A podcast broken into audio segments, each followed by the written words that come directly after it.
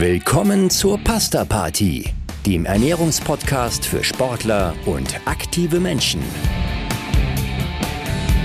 Unter dem Motto Nutrition meets Science dreht sich hier alles um die gesunde und zielgerichtete Ernährung. Im Alltag, im Training und im Wettkampf. Und hier sind eure Hosts, der Mediziner, Publizist und Triathlet Frank Wechsel und die Pharmazeutin, Ernährungsexpertin und Gründerin von NFT Sport, Caroline Rauscher.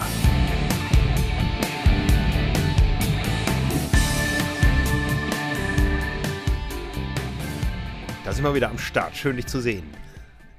Ja, dich auch. Wieder am Start. Los geht's, Frank. Ja, die vorletzte Episode, die wir aufgenommen haben, die 39. Die hat mich ja so ein bisschen nachdenklich gemacht, weil es ja darum ging, ist es 5 vor 12? Ist es 5 nach 12? Halbe Stunde nach 12. Oder so, ja, also ähm, äh, ja, schwamm drüber, wir reden heute über Best Ager. Jetzt wird das Ganze noch viel schlimmer, oder? Ganz nein, genau. Nein. Ja, das ist äh, das Thema. Wir sind ja als ähm, Sportpublisher durchaus drin in der Thematik, ähm, gerade im Ausdauersport. Das ist ja jetzt nicht eine Sportart ähm, wie leistungsmäßiges Turnen oder sowas, was eher in der Jugend stattfindet, sondern im Ausdauersport ist man ja ja, da wo ich mich auch gerade befinde, ich stehe dazu, ich bin 48 Jahre, äh, im besten Wettkampfalter und im besten Alter diese Sportart machen zu können. Man ist vielleicht aus dem Gröbsten raus, äh, beruflich, äh, mit der Familie und so weiter, kann sich vielleicht auch mal alle paar Jahre ein schickes neues Fahrrad leisten oder eine Reise zu einem besonderen Wettkampf. Aber wie sieht das Ganze denn körperlich aus? Da haben wir ja manchmal auch schon unsere Zimperlein. Und darüber reden wir heute. Also, Best Ager, Age Group Athleten, äh, die gibt's zuhauf da draußen. Und für die machen wir es jetzt spannend. Ja, genau, für die machen wir es äh, machen wir's jetzt spannend. Und bevor jetzt äh, vielleicht viele aus, äh, sich gleich wieder ausklicken und sagen, oh, Best Ager, das ist nicht meine Liga, hört einmal äh, alle gut zu. Wir werden das Rätsel dann auflösen, wann die Best Ager losgehen. Und ich meine, du weißt es ja am allerbesten, weil du ja so tief in dieser, in dieser Triathlon-Szene drin bist, dass diese Age-Grouper-Athleten ja, ja zunehmen was ja auch wirklich schön ist, dass man so lange gesund bleibt und das machen kann. Kann ich bestätigen, äh, ich, nehme, eben, ich nehme jedes ja. Jahr zu, ja. Wie hast du das letzte Mal gesagt? Ein gebutterter Spargel bist im Moment noch, oder? okay. bald bist du, bald bist du ein gedünsteter Spargel wahrscheinlich. äh, na, Spaß beiseite. Äh, Gerade in diesen Disziplinen wie wie Ausdauer- oder Kraftausdauerdisziplin Marathon, Triathlon nimmt es ja zu. Ähm, geht ohne Probleme, kein Thema, aber man muss auch sagen, das zunehmende Alter ähm, ist nicht für alle Belange halt, ähm, was das Training und die Wettkampfbelastung anbelangt, absolut unproblematisch. Nee, das höre ich immer wieder in meinem Umfeld. Ich kann es ja behaupten, ich bin Kraft meines Nachnamens, Zeit meines Lebens in den Wechseljahren. Ähm, das ist ja so ein Thema, was man äh, so bei Best Age schon immer irgendwo mit äh, dem Thema Frauen assoziiert. Gibt es das auch bei Männern, dass sich äh, Dinge rapide oder punktuell verändern im Bereich äh, der Hormone zum Beispiel?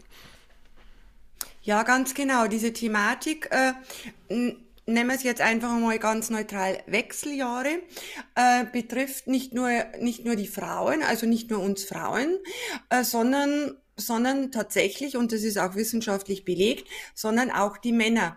Und es geht einfach darum, äh, dass eben diese hormonellen Umstellungen äh, zu Problemen im Hinblick auf die Leistungsfähigkeit darstellen oder darstellen können man kann nie sagen, das macht dieses Problem, weil jeder Mensch einfach anders ist.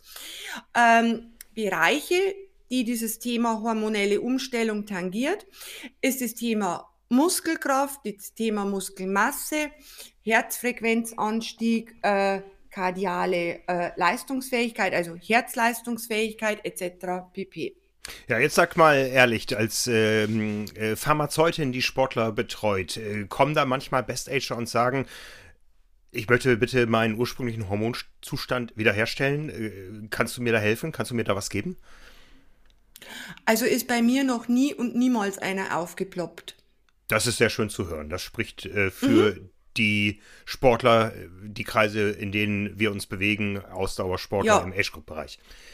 Das freut mich, ja, weil das ist ja nicht unproblematisch, ja. Also ähm, Ärzte. Definitiv nicht unproblematisch, ja. Ja, Ärzte haben für vieles äh, Lösungen, aber ähm, die nächste Dopingprobe kann auch den Best-Ager erwischen. Ja, genau. Gerade in dieser Lebensphase eben ist ja so, dass man erwägen kann, ich mag jetzt ganz bewusst nicht sagen, erwägen sollte, sondern jeder individuell für sich abwägen soll, ob eben in dieser Lebensphase, ob man da eben äh, Hormone substituiert. Äh, das gilt sowohl für Männer wie auch für Frauen. Aber neben der eigenen Entscheidung, dem eigenen äh, individuellen Leidensdruck womöglich, ist mein äh, Rat eben da an, an jeden, der davon betroffen ist, dass man sich da in die Hände von wirklich erfahrenen und ähm, und verantwortungsbewussten Fachärzten wie Gynäkologen, Andrologen äh, begibt und da nicht irgendwo ähm, einen Kurpfuscher aufsucht und da in die Richtung Hormone was macht. Äh, dafür ist das Thema einfach viel zu wichtig und man kann da auch viel zu großen Schaden anrichten, wenn eben das nicht fachkundig auf den Einzelnen zugeschnitten wird. Genau. Und wie du schon gesagt hast, an die WADA denken. Genau, ich wollte gerade sagen, zu dieser Fachkunde gehört eben auch die Kenntnis des WADA-Codes, wenn man mit Sportlern äh, umgeht. Ja. Mhm, genau. Ich schlage mal vor, Ladies first. Ja, weil wir müssen, glaube ich, die Geschlechter, in manchen Bereichen können wir sie zusammen betrachten, aber gerade was die hormonelle Lage und Ausstattung äh, betrifft, ähm, müssen wir da klare Grenzen und Unterschiede ziehen. Fangen wir mit den Frauen an. Das große Thema Menopause. Genau. Äh, wir differenzieren jetzt einmal und viele Überschneidungen wird es dann doch in, in Folge noch geben. Also ganz kurz einmal erklärt, Menopause ist definiert als eine permanente Einstellung der Regelblutung als Folge von ganz komplexen hormonellen Veränderungen. Und eine solche Veränderungen, Veränderung ist unter anderem ganz wichtig, unter anderem das Absinken, Absinken des Östrogenspiegels. Das ist so der Hauptmarker in Anführungsstrichen äh, bei den Frauen, aber ganz wichtig, es betrifft definitiv nicht nur dieses eine Hormon. Ja, und das tritt eben in diesem Lebensalter um die 50 Jahre auf und ist nicht umkehrbar. Das ist, glaube ich, allen klar. Genau, das ist einfach so. Bei der einen Frau kommt es eher, bei der anderen Frau kommt äh, kommt später. Das ist individuell ganz unterschiedlich. Ist das, ist das äh, auch von externen Faktoren abhängig? Ja, das ist schon von externen Faktoren unter anderem auch an, abhängig. Äh, wir hatten ja schon mal, äh, finde ich, eine sehr interessante ähm, Sendung zu dem Thema Red S, mhm. dieses Relative Energy Deficiency Syndrom im Sport. Und da geht es darum, eben äh, diese nicht adäquate Energieverfügbarkeit, äh, die den Körper im Prinzip in einen Notstrombetrieb äh, zwingt mal ganz einfach äh, dargestellt. Und da weiß man eben, äh, dass wenn äh, Sportlerinnen, und da können wir jetzt auch gleich fortgreifen, das gilt für die Männer genauso, äh, wenn sich die in so einer Notstromsituation über längere Zeit, teilweise läuft es ja über Jahre ab, ähm, äh, bringen, äh, dass dann eben einfach auch die hormonellen äh, Verschiebungen, äh, dass die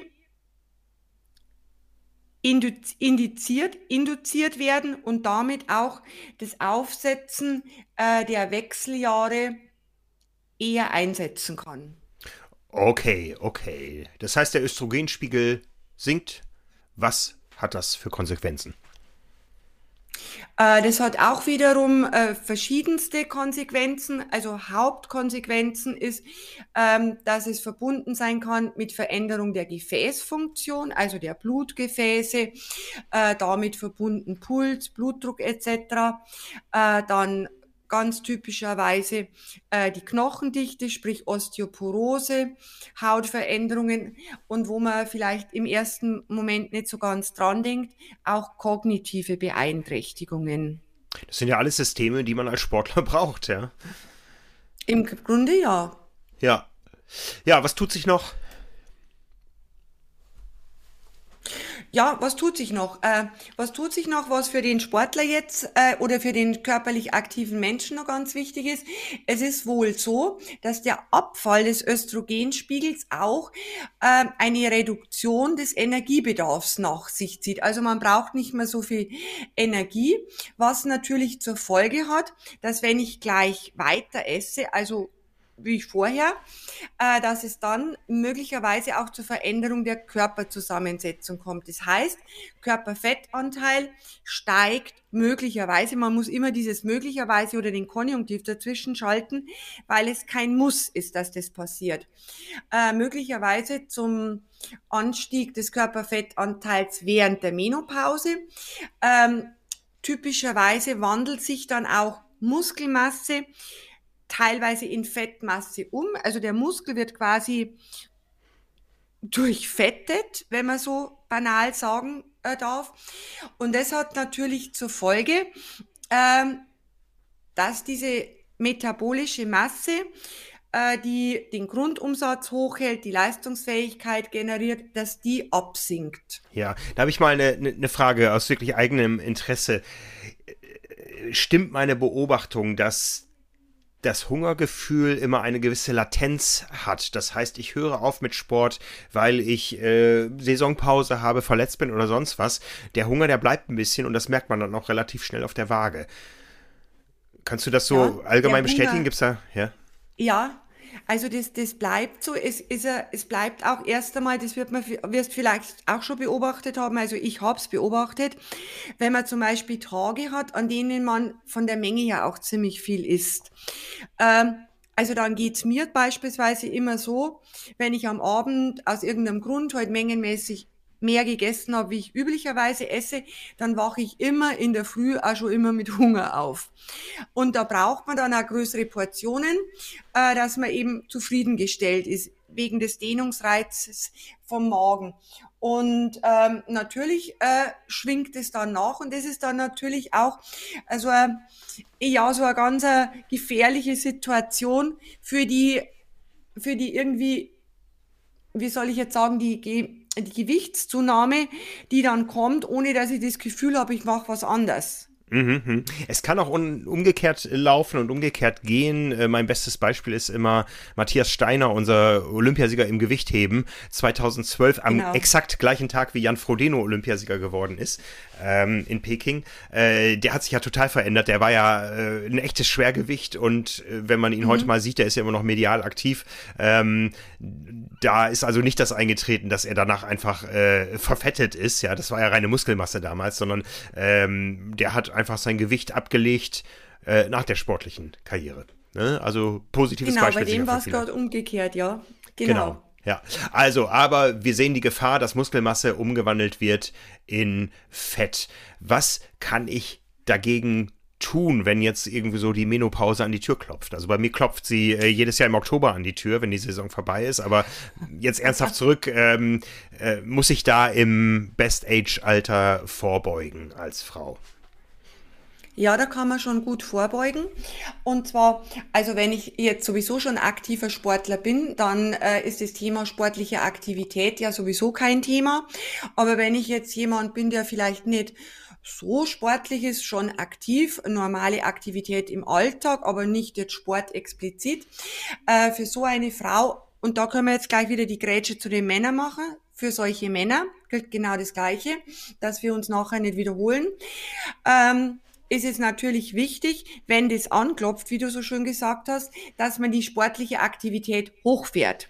Also mehr bewegen, intensiver bewegen und auch die Ernährung anpassen. Das ist ganz wichtig, dass man sagt, äh, ich ziehe den Output hoch, passe mit dem Input etwas auf, eher entgegen, äh, dann äh, kompensiere ich auch den wenig, wenig werdender, den weniger werdenden, mein Gott, na, Energieverbrauch. Und weil die Waage allein ist ja ja äh, mittelmäßig guter Indikator, weil wenn ich auf der Waage gleich bleibe, dann bedeutet es definitiv nicht, dass meine metabolische Masse gleich ist, weil wenn ich äh, Muskeln abbaue und entsprechend mehr Fett aufbaue, dann sagt die Waage alles gut bis konstant, aber im Endeffekt geht der Weg nach unten. Was hältst du von so, äh, ich sag mal, billigen Körperfettmesswagen irgendwo im Preisbereich bis 100 Euro? Die gibt es ja immer mal wieder, äh, sogar beim Discounter. Können die was oder muss man da doch ähm, so eine große ähm, Analysegeschichte, die es in vielen Fitnessstudios inzwischen als Dienstleistung, als extra zu bezahlende Dienstleistung gibt, muss man da eher auf sowas vertrauen regelmäßig? Also ich halte von denen Dingen gar nichts, ähm, weil das sind diese Bioimpedanzmessungen, glaube ich, so heißen die. Da genau. läuft dann quasi der, der Strom durch den Körper und dann wird der, der Widerstand der verschiedenen ähm, Körperkompartimente gemessen, also Wasser, Muskel, Fett. Und dann sind da bestimmte Regressionsformeln in der Maschine hinterlegt und dann wird das ausgerechnet. Ähm, es ist so, dass die sehr fehleranfällig sind, diese Bioimpedanzmessungen. Ähm, es ist so, wenn man das macht, dann sollte man das auf jeden Fall unter so vergleichbar wie möglichen Voraussetzungen machen. Also zum Beispiel immer, wenn ich das mache, um 6 Uhr morgens, bloß als Beispiel. Mhm. Ähm, gleich nach dem Aufstehen dann mit ähnlicher körperlicher Vorbelastung. Äh, bei Frauen ist ganz wichtig, dass man an derselben äh, Stelle des Zykluses das Ganze macht, weil da durch den Zyklus ja sowieso äh, die Wassereinlagerung unterschiedlich ist. Und ähm, selbst diese äh, diese ähm, Geräte. Wir haben, wir haben uns damals in der Apotheke also ein Gerät angeschafft, das hat etliche tausend Euro gekostet, wo man in der Hand hat und dann auf der Fußplatte steht. Selbst die äh, sind von der Aussagekraft äh, mit einem Fragezeichen zu versehen. Das muss man ganz ehrlich sagen. Da wird dann teilweise für die Messungen gleich 30 Euro genommen. Mhm. Also wäre ich sehr, sehr, sehr, sehr skeptisch mit, ja. mit diesen Dingen. Ich äh, kann das auch nur empfehlen, wenn man sowas hat. Die Werte sind auf keinen Fall absolut zu betrachten. Wenn man sich selber damit so im Längsschnitt ähm, misst, ohne die Werte auf die Goldwaage zu legen und einfach nur Tendenzen mhm. erkennen will, dann findet mhm. man da vielleicht einen kleinen Anreiz. Den findet man aber auch mit der normalen Waage, weil letztendlich ähm, ja. ist ja oft das Thema ähm, Gewicht und Fett dann doch miteinander korreliert, vor allen Dingen so in, in mittelgroßen Zeitabständen. Und das sollte für viele ausreichen. Man muss nicht jedes einzelne Detail messen, wenn man irgendwie äh, überlegt, ob man sich im Marathon von 4 Stunden 30 auf 4 Stunden 15 steigern will oder so. Also irgendwo äh, soll das Ganze auch noch Spaß machen und man darf sich da sicher nicht durch Zahlen kasteien lassen. Und wie gesagt, man darf die Zahlen nicht äh, absolut betrachten, weil wenn man dann mal irgendwo zum Leistungsdiagnostiker geht und der mit dieser fiesen Kaliperwaage, äh, eine Kaliperzange ankommt, um Hautfalten zu messen, dann kommen am Ende eh ganz andere Werte dabei raus. Und auch diese Methode hat ihre Einschränkungen. Ähm, das ist sicher irgendwo was. Wir werden nie alle die Körperfettwerte eines Jan Frodeno erreichen und vielleicht auch nicht erreichen wollen. Und das ist auch gut so. Ja, das finde ich auch. Und wie du jetzt, äh, wo du gerade diese Kaliperzange angesprochen hast, ich finde das auch für daheim, also ich weiß ja nicht, wie es dir geht, also mir geht's zumindest so, ich merke das dann schon am Hosenbund auch, ähm, kneift er ein bisschen, egal was die Waage sagt, oder hängt da was drüber oder hängt da eben nichts drüber oder wo, in welchem Gürtelloch ist man.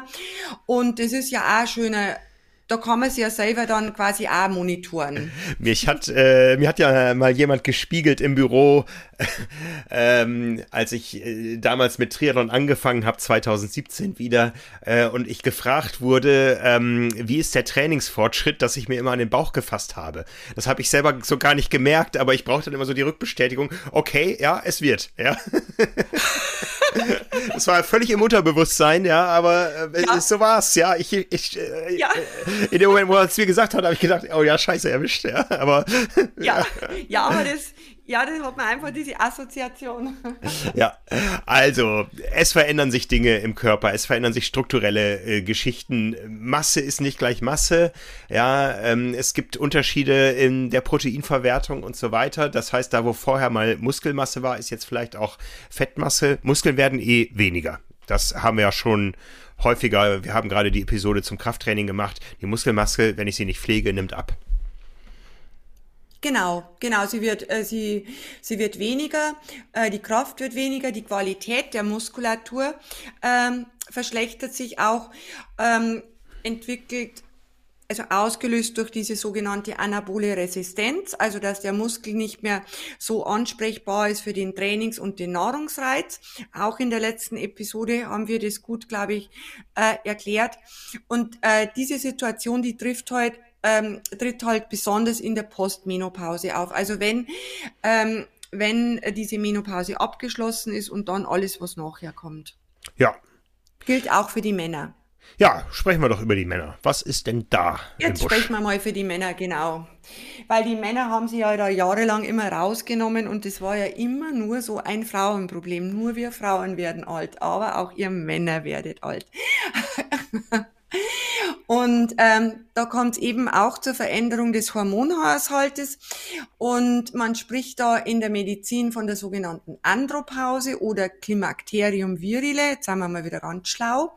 Mhm. Und ähm, da ist so, dass in dieser Phase bei den Männern unter anderem, und jetzt liegt die Betonung auf dem Wort unter anderem, unter anderem die Testosteronproduktion stetig abnimmt. Das ist quasi das Äquivalent dann. Genau, genau. Ist genauso vielschichtig ähm, und lässt sich nicht allein durch den Testosteronspiegel erfassen, sondern es sind eben viele andere Hormone, unter anderem auch das weibliche Östrogen involviert, äh, die ebenso eben diese ja, diese androgene und anabole Wirkung vom Testosteron haben. Also das ist ein ganzes, ganzes Schweizer Uhrwerk mit vielen Rädchen und Testosteron ist halt ein solches Rädchen. Ja, lässt sich das ähm, auch so punktuell erfassen äh, bei den Frauen. Ja, die Regelblutung bleibt aus. Entweder ist sie schwanger oder alt. Ja, sorry.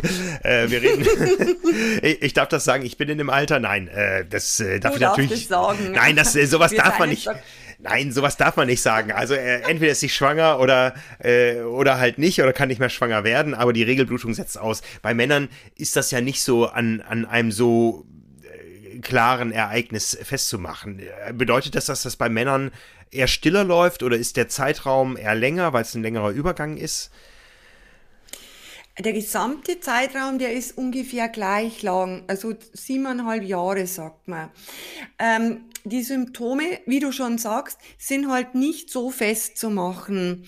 Äh, diese, diese verschiedenen, wie soll ich jetzt einmal sagen, le hormonellen Lebensstadien einer Frau sind ja schön pubertiert, äh, Entschuldigung, schön definiert, Eintreten der Regelblutung, dann eben dieses ähm, Zeit, die Zeit der Schwangerschaften, wenn eine Frau eben im gebärfähigen Alter ist und Kinder bekommt und dann eben das Ausbleiben der Regelblutung was dann mit der Menopause losgeht.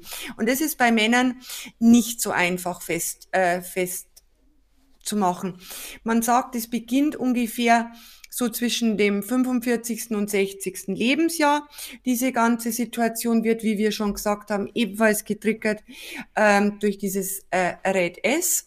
Und die Symptomatik ist nicht so sichtbar, ähm, eher so in Richtung Erschöpfungszustände, Nervosität, Reizbarkeit, auch die Knochen, auch der Abbau der Muskelmasse, auch die Zunahme des Körperfettanteils, vor allem um die berühmte Körpermitte. Äh, dann natürlich sexuelle Dysfunktionen äh, treten bei beiden Geschlechtern auf. Dysfunktionen ist vielleicht äh, definitiv das falsche Wort, aber Veränderung des äh, des Sexuallebens geht einher mit dieser, mit dieser hormonellen äh, Veränderung. Aber es ist halt nicht so eklatant erkennbar. Angst macht's mir trotzdem. Was kann ich tun? Was kann man tun? Also ich bin ja, ja was, der Meinung. Äh, halten wir es mal offen. Was kann Mann oder Frau tun? Genau, was kann man tun? Ich denke mir immer, man muss doch schon mal froh sein, dass man überhaupt so alt wird und in diese Lebensphase kommt. Das ist da. doch, finde ich einmal so der, der erste Punkt. Das ist ein das Luxus, bedeutet, den wir haben heute, ja. Ja, genau, das ist ein Luxus, den ich nicht beweinen sollte, den nee. ich nicht beweinen sollte. Das ist wichtig, weil keiner kann ewig jung sein und es liegt einfach in der Natur der Dinge, dass man kommt und dass man geht. Ja, und schön ist halt, wenn ich nicht mit 30 gehen muss. Ja, sehr schön gesagt. Hm? Also Ich finde wichtig, dass man diesen natürlichen Altersprozess einfach akzeptiert. Mhm. Ähm, dass man auf sein Leben zurückblickt, hört sich jetzt ein bisschen theatralisch an, aber dass man an, in dieser Phase des Lebens einfach reflektiert, wo stehe ich, was habe ich geleistet, auch sportlich, dass man Bilanz zieht. In der Regel kann man sagen, ja, es war eine gute Zeit, lassen wir mal so offen, gibt natürlich richtige große Schicksale. Ähm, die jemanden da ereilen können.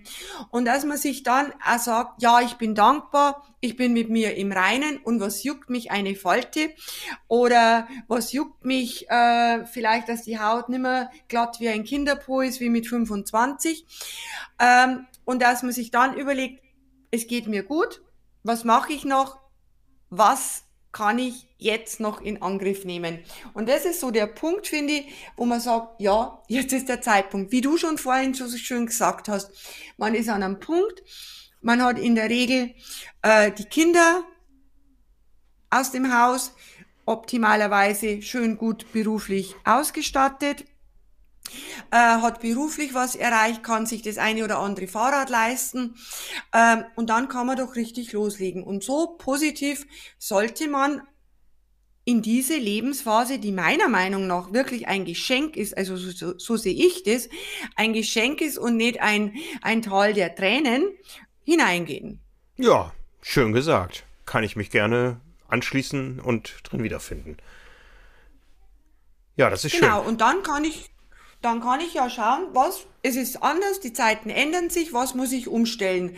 Äh, was kann ich definitiv nicht ändern, ist die Tatsache, was in meinem Körper abläuft, getriggert durch die innere Uhr, aber ich kann meine, äh, kann, kann Strategien überdenken, was das Training anbelangt, äh, was das, was die Ernährung anbelangt, äh, was vielleicht mögliche Substitution anbelangt. Und in dem Kontext ganz, ganz wichtig, ähm, weil da bin ich ganz allergisch immer, ähm, wenn man sagt, ja, das ist die Strategie, äh, keine Ahnung, für diese Zyklusphase. Das ist die Strategie für die Menopause. Das ist die Strategie für die Andropause. Gibt's nicht, weil jeder einfach anders ist. Und deswegen muss man in sich reinhören und für sich die geeignete Strategie finden. Ich muss ja gestehen, ich war äh, am Wochenende in einem Reformhaus. Das tue ich sehr selten und der Anlass war auch ein ganz anderer. Das war nämlich in Lübeck in der Innenstadt und äh, da waren noch original erhaltene mittelalterliche Wände. Das war der eigentliche äh, Anlass unseres Besuchs bei einer Stadtführung. Wir hatten da so ein Verlagsseminar mhm. am Wochenende. Ähm, und äh, ich habe mich dann auch mal nebenbei so an diesen Regalen umgeschaut. Da kann man ja wirklich Geld mitmachen. Da kannst du Geld mitmachen, da kannst du richtig Kohle machen, ja. Ja, unglaublich. Ich verkaufe den Leuten in dem Alter am liebsten Triathlon, weil das ist ein richtig schönes Produkt ohne Nebenwirkungen. Naja, fast ohne Nebenwirkungen. Genau, genau, genau. Hat genau. einen hautstraffenden Effekt, hält schlank ja. und ja. jung. Ja, aber wenn du jetzt sagst, es gibt nicht die Strategie, vielleicht gibt es aber einzelne Symptome, also Frauen berichten ja oft von Hitzewallungen. Gibt es einzelne Dinge, wo ich gezielt etwas machen kann oder vielleicht auch sollte? Ja, da, äh, sollte, weiß ich jetzt nicht. Äh, das liegt immer daran, wie groß ist der Leidensdruck der jeweiligen Frau. Wir hatten ja eingangs schon gesagt, muss jeder für sich definieren. Gang zum Gynäkologen, dann eine individualisierte Hormonersatztherapie durchsprechen, wenn ich denn das als Frau möchte, weil diese Hormonersatztherapien von heute sind nicht mehr vergleichbar mit denen vor 20 Jahren. Geht man auch nicht mehr mit der Gießkanne rauf. Aber das ist, wie gesagt, ein Thema, das in die Hand des Arztes gehört. Und wenn ich in Eigenmedikation was machen möchte, hat sich hat sich zum Beispiel gut bewährt. Ähm, bei Schweißausbrüchen, Hitzewallungen, was halt so ein typisches äh, Symptom ist, auch Stimmungsschwankungen, die Arzneipflanze, die Traubensilberkerze. Erkennen viele vielleicht auch unter dem Namen Cimizifuga. Da kann man zurückgreifen. Oder auch Präparate, die auf Soja und Rotklee basieren. Die enthalten sogenannte Isoflavone, die bei Hitzewallungen Linderung äh, verschaffen. Isoflavone kann man sich so vorstellen, die haben eine Ähnlichkeit mit dem körpereigenen Östrogen. äh, docken an denselben Rezeptor an, also an dieselbe Bindungsstelle und haben dann eben die ähnliche Wirkung. Was man da aber jetzt im Hinterkopf halten muss, ist, dass diese Isoflavone äh, auch hormonähnliche Wirkung haben. Da muss man sich bewusst sein, weil äh, gerade wenn jetzt eine Frau Hormonersatztherapie ablehnt, ähm, dann soll sie auch wissen, wenn sie Isoflavon basierte Nahrungsergänzungsmittel nimmt, dass das schon auch in eine hormonähnliche Wirkung geht. Nicht zu verwechseln, als wenn ich jetzt Tofu oder irgendwelche Soja-Lebensmittel äh, esse. Da ist die Wirkung, obwohl die Basis die gleiche ist, ähm, ist, die, ist die Wirkung eine andere. Ja, du hast es gesagt, es sind hormonähnliche Substanzen, es geht um Rezeptoren und es sind zwar pflanzliche Präparate, aber es sind arzneipflanzliche Präparate. Wir reden hier nicht über irgendwas, was dann äh, potenziert und geschüttelt wird und äh, auf anderen äh, Wirken, nicht Mechanismen, wenn sie denn vorhanden sind, äh, beruht. Also ich habe ich hab Lust, dass wir mal eine Folge über Homöopathie machen, aber äh, da sammeln wir uns nur wieder Hater mit. Wir reden nicht über Homöopathie, wir reden wirklich über, über ähm, Medikation im weitesten Sinne. Genau. Und das ist halt einfach wichtig. Ich finde immer, man muss, bevor man sich für eine Strategie entschließt, äh, muss man informiert sein und dann kann man auf der Basis von den, von den Informationen oder auf der Basis eines Rates, des, den man einholt, auch seine Entscheidung treffen. Salbei ist zum Beispiel auch was bei übermäßigen Schwitzen. Genau. Mhm. Gibt es auch was für uns Männer? Ich meine, ich schwitze auch oft, aber ja. das hat mit Sport zu tun, da brauche ich dann kein Salbei. Da brauchst du nichts, da brauchst kein Salbei. Äh, bei Männern sagten wir ja, äh, geht es also in die Richtung diese, äh, diese Angst, äh, also mehr so diese psychischen Belastungszustände. Äh, da hat sich gut bewährt Johanneskraut. Da muss man aber aufpassen. Äh, Johanneskraut macht äh, Lichtsensibilisierung und wenn da jemand empfindlich ist und gerade jetzt im Sportbereich, wenn ich stundenlang Rad fahre oder laufe oder als aktiver Mensch viel draußen bin, kann es sein, dass die Haut reagiert. Oder äh, Johanneskraut ist auch ganz ähm, ähm, bei Johanneskraut ist auch sehr wichtig, dass man immer im Hinterkopf hat, dass das Wechselwirkungen mit Arzneimitteln eingeht. Also wenn ich Arzneimittel nehme, äh, immer den, äh, den Wechselwirkungscheck machen lassen äh, im Hinblick auf das Johanneskraut. Okay, ja, wieder was gelernt. Also meine Stimmungsschwankungen äh, kommen doch nicht vom Putin, sondern vom Alter. Oder beides. Oder beides, ja. ja, äh, viele ähm, Menschen berichten ja auch darüber, wenn äh, sie älter werden, dass sie gar nicht mehr so viel Schlaf brauchen oder auch gar nicht bekommen können. Ja, ich habe in der Regel einen sehr guten Schlaf, von daher fühle ich mich da noch nicht alt. Gibt es da auch Dinge, die du empfehlen kannst, die jetzt nicht gleich ähm, die chemische Keule sind, wenn das mit dem Schlafen und Durchschlafen und Einschlafen nicht mehr so gut klappt? Ja, also wenn das da nicht mehr so gut klappt, erst einmal auf den alkoholischen Schlummerdruck verzichten weil äh, der stört, äh, Alkohol stört ja an sich schon die Tiefschlafphasen. Und man kann zum Beispiel arbeiten, wenn man jetzt im dem Bereich der Phytopharmaka bleibt, Baldrian, Hopfen, Melisse als Tee oder auch als Nahrungsergänzungsmittel. Oder worauf man auch sehr gut einmal zurückgreifen kann, auf die altbewährte Honigmilch. Natürlich oh ja. Zähne putzen dann noch, ja. ganz wichtig, ganz wichtig. Ja, das ist ja jetzt schon so ein bisschen, äh, ich habe es erwähnt, äh, geht ja schon so ein bisschen in den Bereich der pharmakologischen Wirkung, aber wir können es uns ja noch viel einfacher machen. Was können wir denn einfach in der Basisernährung tun oder wie müssen wir uns verändern, wenn wir ins Best-Ager-Alter kommen? Also wir müssen uns schon verändern. Wir sagten ja, der Energiebedarf wird weniger, also wir passen die, äh, die Energie per se mal an. Und dann im Grunde ist wichtig, worauf sollen wir vor allem achten. Also unsere Achillesferse wird unter anderem, werden unter anderem die Knochen. Ähm, da eben auf ausreichende äh, Proteinzufuhr achten in der ausgewogenen Ernährung, also wertvolle Fette, Proteine. Äh, das ist der Punkt. dann für die allgemeine Leistungsfähigkeit, auch für die Stabilisierung der blutzuckerregulierenden Hormonsysteme, dass wir komplexe, also vollwertige Kohlenhydrate zu uns nehmen. Dann, wie wir so gern wiederholen immer, bunt wie der Regenbogen essen mit den Antioxidantien. Und im Hinblick auf die, wenn wir jetzt ein bisschen genauer in die Mikronährstoffe reinschauen, für die Knochen, auf Vitamin D achten. Ganz, ganz wichtig. Vitamin D wird mit fortschreitendem Alter insofern äh, ein Thema, weil äh, die Haut des älteren Menschen schon an sich weniger äh, weniger Vitamin D produzieren kann bei gleicher Lichtexposition. Und dann eben Calcium ist auch noch im Hinblick auf die Knochen ganz wichtig. Mineralwasser, Milchprodukte, Kräuter. Magnesium hängt ja auch in den Knochen drin. Ähm, da eben einfach schauen von der Ernährung Nüsse, Mandeln, Bananen, Hülsenfrüchte, Vollkorn, also alles, was, was gesund ist, äh, gibt da die Menge. Aber der wichtigste Punkt äh, ist einfach der, wie wir auch schon wiederholt gesagt hatten, die Basisernährung, die High-End-Basisernährung ist die Basis. Dann der Check mit den Blutwerten oder Laborwerten, um zu sehen, wo stehe ich. Und wenn es notwendig ist oder aus präventivmedizinischer Sicht sinnvoll, dann eben supplementieren zusätzlich, aber nicht als Ersatz. Ja, das fand ich sehr sympathisch, was du gesagt hast vom Magnesium, weil das Magnesium, was ich brauche, das finde ich dann doch eher im ähm, Gemüseregal oder bei den Nüssen und nicht in dem Regal mit den vielen bunten Röhrchen im Discounter.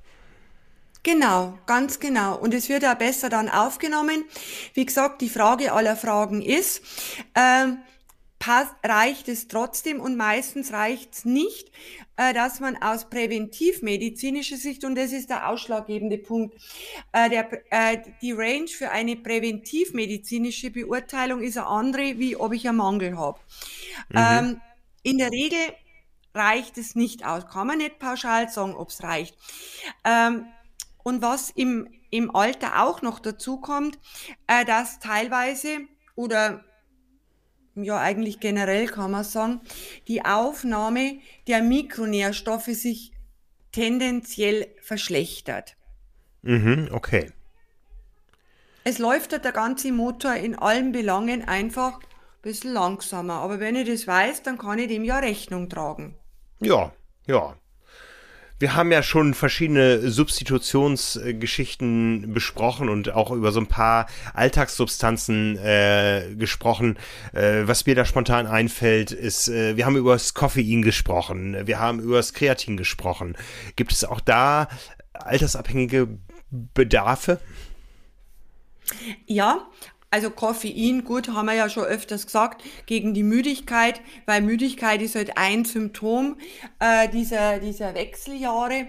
Und wenn man gut anspricht auf Koffein, wieso soll man sich da nicht ein bisschen pushen? Schmeckt ja auch guter Kaffee. Ähm, aber Kreatin hast du angesprochen, das finde ich auch ganz interessant, weil erstens das, die Effizienz des Krafttrainings auch mit unterstützt, also Muskel- und Kraftabbau, weil man eben weiß, äh, dass der alternde Muskel äh, weniger Kraft, Sprintkraft zum Beispiel, Schnellkraft generieren kann. Das ist einfach so. Mein Gott, muss ja nicht mit 60 nur eine Sprintkarriere starten wollen. Hm. Gehe lieber auf den Marathon. Äh, und was auch interessant ist, dass dieses Kreatin auch positiv die Knochen, ähm, den Knochen beziehungsweise den Muskelabbau beeinflusst, also entgegenwirkt, wenn er denn bedingt durch einen Östrogenabfall äh, ausgelöst wird. Mhm, mhm. Okay. Ja, was gibt's in dem Zusammenhang noch zu sagen? Was haben wir noch? Was, ja. äh, was haben wir noch? Also nochmal beim Kreatin, weil das Kreatin finde ich ja ganz, ganz eine interessante Geschichte. Man weiß zum Beispiel auch, dass Zusammenhang äh, gibt, wie ich mich fühle. Also diese Stimmung, die ich habe, die ich in mir trage und die, ähm, die Level des Phosphokreatinspiegels und zwar im Gehirn diesmal, nicht in der Muskulatur, sondern im Gehirn, weil dieses ähm, Kreatin auch wirklich eine zentrale, zentrale Wirkung, zentrale Wirkung ist nicht ganz richtig, aber Wirkung hat im Hinblick auf diese kognitive Leistungsfähigkeit und ähm, dass dadurch auch sich diese mentale Müdigkeit, also diese, diese Müdigkeit im Kopf, gerade wenn man schlecht schläft, das wissen wir ja alle, wenn ich am Morgen aufstehe und denke mir, boah, das war ja ein scheiß Nacht, äh, dann ist man ja auch nicht so aktiv, dass sich diese mentale Müdigkeit da auch bis zu einem gewissen Maße positiv beeinflussen lässt. Das hört sich doch schon mal sehr, sehr gut an. Ja, was äh, haben wir noch in diesem ganzen Bereich Ernährung zu besprechen? Ja, da haben wir schon noch einiges. Die Fettsäuren, ähm, die wissen wir ja, dass sie Schlüsselrolle haben im Hinblick auf die Zellfunktion, auch im Hinblick darauf, wie die fettlöslichen Vitamine A, D, E, K äh, aufgenommen werden und äh, dann auch im, im Hinblick auf die Funktionalität des Herz-Kreislauf-Systems. Wir hatten ja einfach eingangs gesagt, dass diese hormonellen Veränderungen auch die Gefäßfunktion verändern. Und gerade dieses Thema Veränderung der Gefäßfunktion, das betrifft jetzt leider uns Frauen in der Menopause stärker. Okay, okay. Mhm. Man kann nicht alles haben. No, man kann nicht alles haben. ja, ähm, Fettsäuren, essentielle Fettsäuren, die spielen ja auch eine wichtige Rolle im Immunsystem.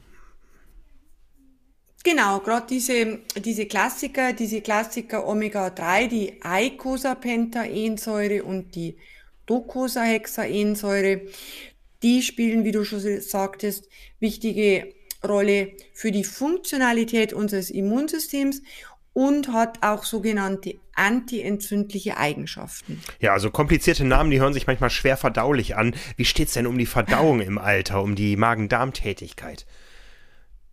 Naja, da, ähm, da nagt natürlich auch der Zahn der Zeit dran. Ist nicht dramatisch, man muss es einfach wissen. Ähm, es ist so, dass sie die, die Mikrobiota, also diese, diese Trillionen von Freunde, die wir im Darm haben, äh, die verändern sich grundsätzlich mit zunehmendem Alter. Und unter anderem auch in die Richtung, dass deren Diversität abnimmt. Also wir haben dann nicht mehr so viel verschiedene, sondern weniger. Und gerade diese Diversität ist ja in Anführungsstrichen ein Qualitätskriterium für ein intaktes, potentes, äh, potentes Mikrobiom oder Mikrobiota. Und deswegen ähm, wird es mit zunehmenden Lebensjahren auch es ist immer wichtig. Also ich finde, es ist von A bis Z unverzichtbar, aber es wird einfach wichtiger, auf die entsprechende Qualität der Basisernährung zu achten. Ja, sprich, äh, wieder bunt, vielfältig, ballaststoffreich das, was wir eigentlich alle schon, schon wissen. Genau, dann auch Sauerkraut, solche Dinge. Mhm, mhm. Es gibt ja Stimmen äh, und immer wieder Tendenzen, die sagen, äh, dieses Thema Alterung ist ja eigentlich nur die Folge von massivem oxidativen Stress, dem wir uns aussetzen. Und der kann ja auch zum Beispiel durch den Sport größer werden wenn man eigentlich das Gegenteil bewirken will. Äh, und gegen diesen oxidativen Stress gibt es körpereigene und körperfremde Antioxidantien. Wie hältst du es damit? Was ist da unser Bild davon? Also, da hast du sicherlich recht, dass übermäßig, und jetzt liegt die Betonung auf dem Wort übermäßig, ähm, dass übermäßiger oxidativer Stress ähm, natürlich ein Beitrag für Alterungsprozesse ist. Die sieht man so ganz banal, ähm, wenn du dir Menschen anschaust, äh, die stundenlang ihr Leben lang in der Sonne gelegen haben. Mhm. Dann haben die einfach total gealterte Haut. Das sieht man heute halt jetzt. Aber so schaut's dann innen auch aus. Ähm, es wird zum Beispiel auch äh, das Entstehen von ähm, bestimmten Krankheiten, die eben ganz klassisch durch oxidativ, übermäßigen oxidativen Stress ausgelöst äh, werden, forciert, wie zum Beispiel grauer Star oder das Augenscheinliche, wie gesagt, diese, diese Falten, die wir ja alle nicht so haben wollen. Also spielt es natürlich eine Rolle. Und was auch richtig ist, dass äh, Leistungssport, äh, der der schlecht versorgt ist und mit einem schlechten Zellschutz einhergeht von innen, äh, dass der natürlich auch dem Alterungsprozess antreibt und Rückenwind gibt. Das jetzt, jetzt, äh, wird getriggert. Jetzt muss ich mal nachhaken. Äh, schlecht versorgter Leistungssport, ist das zum Beispiel auch das Nüchterntraining in dem Sinne dann? Wenn man das 30 Jahre lang äh, wirklich exzessiv macht, ja, dann gehört das auch als kleiner Mosaikstein in diesen Kontext rein. Oder wenn ich sage, ähm, ich bin jetzt jemand, jetzt machen wir so ein ganz krasses Beispiel, ähm, der sich schlecht ernährt, also der sich schlecht ernährt, äh, nicht bloß äh, übers Rennwochenende die Gummibärparty macht, sondern 360 Tage im Jahr schlecht mhm. versorgt, äh, der sich denkt, ah, das ist doch alles Mist mit diesen, mit diesen Mikronährstoffen, mit diesen Laboranalysen, ist alles nur Geldmacherei.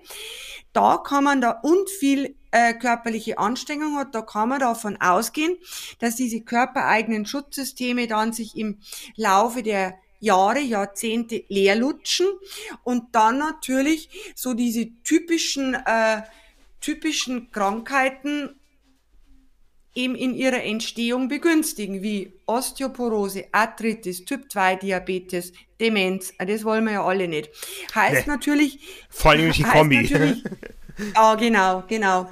Heißt natürlich im Umkehrschluss nicht, wenn ich mich jetzt tiptop versorge und esse nur vom Bioladen und alles äh, wunderbar, dass ich diese äh, Krankheiten in meinem Leben nicht bekommen werde. Das stimmt nicht.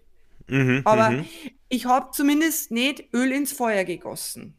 Ja, Okay, gut. Das heißt, ähm, im Alter sind entzündliche Prozesse wahrscheinlicher als in der Jugend? Oder kann man das so pauschal nicht sagen? Oder gibt es, ähm, gibt es auf äh, hormoneller Basis oder auf Basis der, der Zytokine, damit habe ich schon ein Schlagwort gesagt, irgendwo auch ein Äquivalent, äh, aus dem man ablesen kann, ja, da gibt es gewisse Gefahren für entzündliche Prozesse?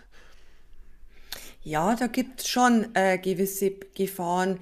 Äh, du hast die Stichwort gesagt, diese Zytokine, also diese Substanzen im Körper, die einfach Entzündungsprozesse anfeuern. Ähm, das ist definitiv so, dass die im Alter zunehmen. Das ist Fakt. Und äh, man kann es ungefähr so erklären, äh, diese diese verstärkt entzündungshemmenden Signale, diese Zytokine, die verstärkt gebildet werden von unserem Körper, ähm, die verändern jetzt wieder unsere Mikrobiota, also wieder dieser direkte Einfluss.